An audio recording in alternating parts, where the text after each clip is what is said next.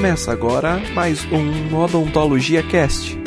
Não deixe de visitar o nosso site www.odontologiacast.com.br. Uma produção Iniciar Educação Criativa. Olá, meus amigos do Odontologia Cast, eu sou Felipe Bravo estamos começando o nosso episódio de número 8 falando sobre um assunto interessantíssimo. Há alguma alteração na cavidade bucal em pacientes que fizeram cirurgia bariátrica?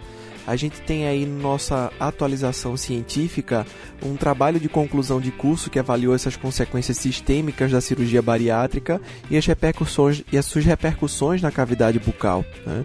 E foi, foi relatado que algumas complicações da operação, como a regurgitação e deficiências nutricionais, poderiam ter repercussão na cavidade bucal.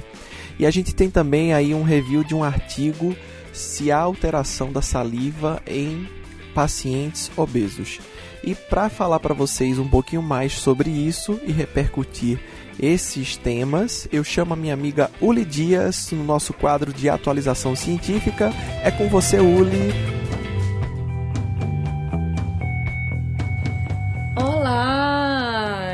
Estamos de volta. Mais um Odontologia Cast. E o tema de hoje é cirurgia bariátrica. Você pode estar perguntando como cirurgia bariátrica é isso mesmo. Eu vou explicar já já por que a gente vai falar sobre cirurgia bariátrica. Mas antes vamos falar da cirurgia bariátrica especialmente. Então assim, a gente sabe, a gente vê, conhece alguém que já se submeteu a uma cirurgia bariátrica é, o número de operações de obesidade tem aumentado muito nos últimos anos.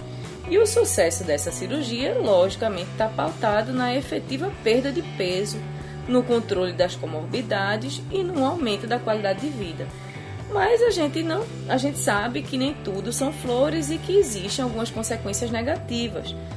E essas consequências negativas estão relacionadas à osteoporose, ao hiperparatireoidismo, a regurgitação crônica, deficiências nutricionais, problemas renais e problemas bucais. A primeira cirurgia bariátrica foi realizada em 1954. Depois que os médicos observavam que pacientes que passavam por cirurgias para tratar traumas e infecções no intestino emagreciam muito, eles começaram a pensar que podiam utilizar essa cirurgia para reduzir a obesidade e as comorbidades decorrentes dessa doença. No início, o procedimento só apenas diminuía o intestino delgado, dificultando a absorção dos alimentos. Aí, depois, com a evolução da técnica, passaram a focar também no estômago. As principais indicações para a intervenção da cirurgia é que os pacientes estejam cerca de 30 a 40 quilos acima do seu peso ideal, ou com um índice de massa corporal superior a 40. Ter um histórico de não conseguir perder peso e insucesso com outros médicos, métodos de emagrecimento, e claro que a obesidade interfira no seu bem-estar físico, mental e social. Claro que antes e depois da cirurgia é necessário um acompanhamento médico, nutricional e psicológico. Existem quatro modalidades de cirurgia bariátricas permitidas aqui no Brasil. Elas atuam reduzindo o volume do estômago, ou a absorção intestinal, ou as duas coisas juntas. Então, a cirurgia do bypass gástrico é a técnica mais praticada. Ela é escolhida em cerca de 75% dos casos e é um procedimento misto que consiste no grampeamento de parte do estômago junto com o desvio do intestino. Ela promove maior liberação de hormônios que causam a saciedade. A banda gástrica ajustável é realizada através da introdução de um anel de silicone inflável ao redor do estômago permitindo controlar o esvaziamento desse órgão. A gasectomia vertical é quando o estômago ele é seccionado a, a, e o, o final é que ele se transforma em um tubo.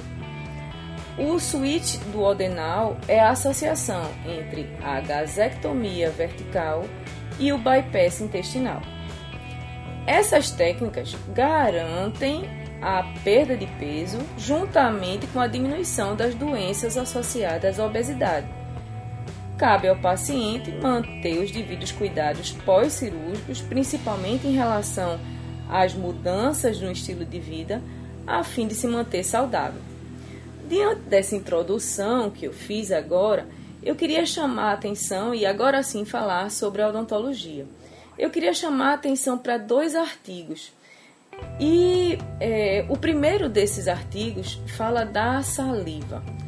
Ele pergunta se a saliva do idoso ou do, desculpa, do obeso, ela é realmente diferente da saliva de uma pessoa magra. E mais, ela faz uma, um questionamento sobre a utilização da saliva como um método diagnóstico não invasivo para algumas é, alterações metabólicas que vão ocorrer no indivíduo obeso e que servem como direcionamento para o tratamento da obesidade e até na escolha da cirurgia bariátrica. Então, é, esse, esse artigo que eu estou querendo falar agora, esse primeiro artigo, a autora, eu vou pedir desculpa, mas eu não sei pronunciar o nome, mas o artigo vai estar. Tá Aqui embaixo o link você vai poder ler e você vai ver que eu tenho razão em não saber pronunciar o nome.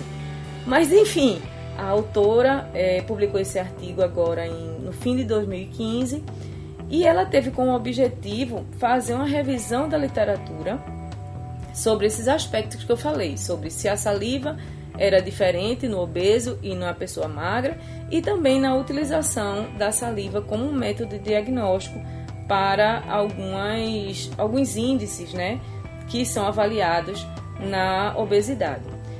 Primeiro, como um, um exemplo desses índices, ela avaliou o cortisol na saliva.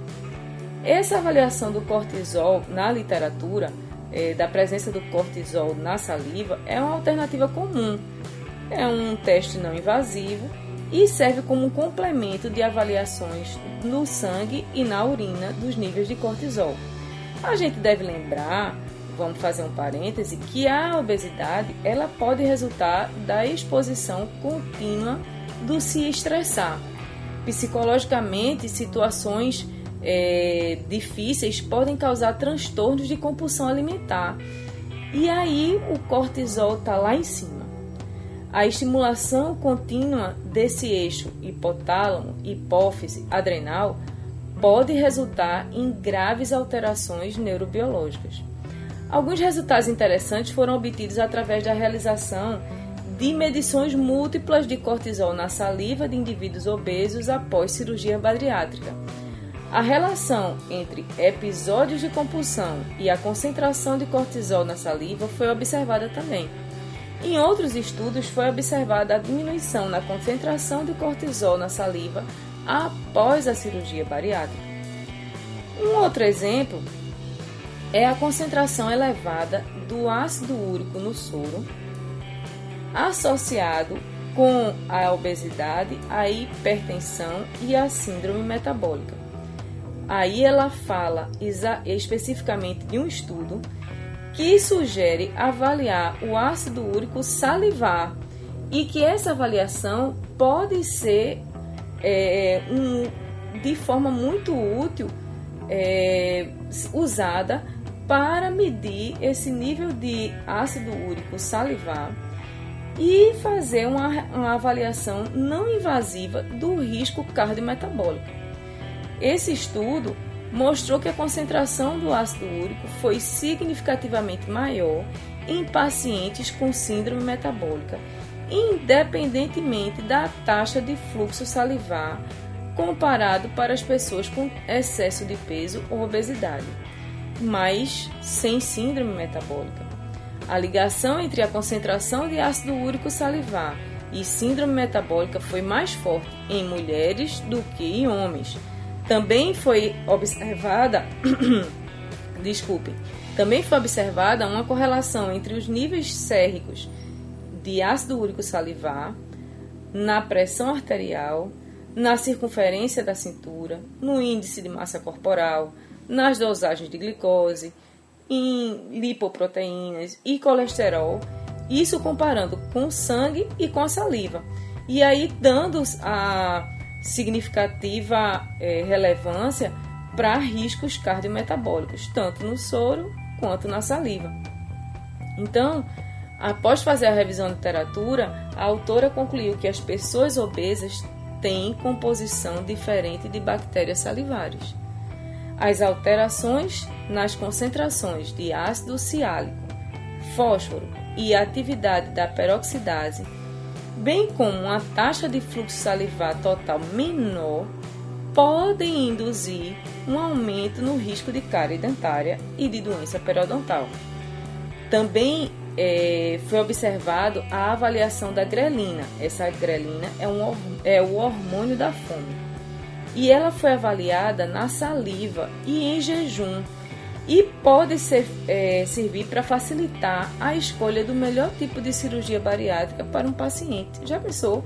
Então, há evidências suficientes para afirmar que a saliva ela pode servir como material de pesquisa facilmente acessível e não invasivo. Então, essa autora recomenda o estímulo a pesquisas com é, a saliva como material. Né? Então, achei muito interessante essa conclusão dela. O segundo artigo ele fala das consequências sistêmicas da cirurgia bariátrica e suas repercussões na saúde bucal. Esse artigo não é tão recente quanto o anterior, ele foi publicado em 2012 e agora eu consigo dizer o nome da autora, Patrícia Moura Greck. Então, ele também está disponível em português, fica mais fácil para vocês também. Então, a metodologia também é, utilizada também foi uma revisão da literatura. Ela usou a, o BIREME, né, com base de dados Lilacs, Medline, Cochrane, Cielo. E aí, ela incluiu nessa pesquisa de revisão artigos que apresentavam a relação direta ou indireta da cirurgia bariátrica com a saúde bucal. Ela também buscava artigos entre 2001 e 2010. Eu falei para vocês que esse artigo é de 2012. Então ela achou 63 artigos, mas que relacionavam diretamente a saúde bucal e qualquer é, consequência sistêmica da cirurgia bariátrica, ela só identificou 19 artigos. Então, o que é que pode, é, doutora Patrícia chegou como conclusão dessa revisão de literatura de 2012? A má absorção de macro e de micronutrientes é sequela frequente em pacientes submetidos à cirurgia bariátrica. Os macronutrientes encontrados em níveis deficientes podem incluir proteínas e lipídios, e os micronutrientes mais frequentemente relacionados a complicações nutricionais são a vitamina B12, o ferro, o cálcio e a vitamina D. Aproximadamente 30% das pessoas que são submetidas a cirurgias desenvolveram deficiências nutricionais como anemia, osteoporose e doença metabólica sendo a mais frequente a anemia e a deficiência de ferro. Agora, a deficiência de vitamina D é uma situação que deve ser levada em consideração no diagnóstico diferencial da osteoporose. E aí a gente tem que lembrar que a mandíbula também pode ser afetada pela osteoporose, o que demonstra uma importância para a área da gente. Pode ser considerada até uma contraindicação para a colocação de implantes, mas como há divergências na literatura, é necessário analisar o histórico do paciente no pré-implante, pedir os exames complementares necessários para fazer o procedimento em segurança. Outra consequência frequentemente encontrada em pessoas que se submeteram à operação ou à cirurgia bariátrica, principalmente o bypass gástrico, é a regurgitação crônica ou o refluxo gastroesofágico ele pode ser decorrente do diâmetro estreito do anel ou da hipotonia do esfíncter esofágico. Pacientes que apresentam refluxo gastroesofágico tendem a apresentar maior incidência de erosões dentárias, aftas, ardência bucal, sensibilidade dentária, gosto azedo e a maior tendência a lesões cariosas e doença periodontal, porque o paciente passa a se alimentar em menor quantidade, mas com maior frequência. Dessa forma, o fato de, de que tem uma maior é, ingesta de alimentos tem também uma maior necessidade de atenção especial com a higienização, para evitar justamente o aumento desse risco a cárie. Por outro lado, em alguns pacientes, em alguns casos, a mudança da aparência física do paciente pode causar um impacto super positivo, é, dando uma maior valorização da vida, um aumento da força pessoal, uma melhoria da autoestima, das relações sociais, Assim, também melhoram os cuidados e a preocupação com a aparência e, consequentemente, com a higiene bucal.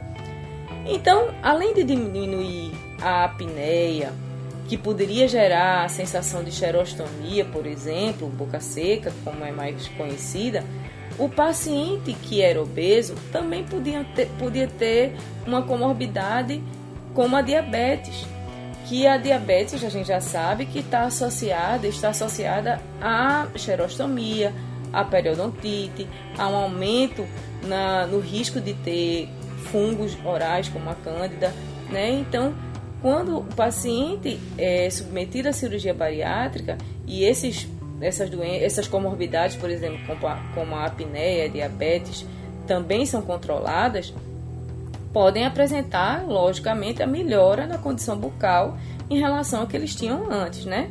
Então, por tudo isso que a gente falou agora, a gente primeiro pode concluir que existe a necessidade da presença do dentista nesse processo de cirurgia bariátrica, de acompanhamento desse paciente, principalmente no pós-cirúrgico. E também, é, outra coisa que a gente pode é, concluir é que é muito importante, é muito importante ouvir o paciente durante a anamnese. Se o paciente relata que foi submetido a uma cirurgia bariátrica, isso deve chamar nossa atenção para a, o encontrar alguma dessas alterações, como é, as erosões, por exemplo, e pode também nos, dar, nos trazer tranquilidade, porque às vezes a gente vai ver um aumento é, significativo de lesões cariosas em um paciente que antigamente tinha um certo controle. Então, isso tem que nos dar tranquilidade para instruir o paciente e tranquilidade para elaborar um plano de tratamento e tratar esse paciente de forma segura. Então, gente, é, comentem, leiam os artigos que vai tá, vão estar aí na, na, no link, né? Mandem perguntas, mandem suas dúvidas, a gente vai ter o maior prazer em responder e atender, tá bom? Até breve!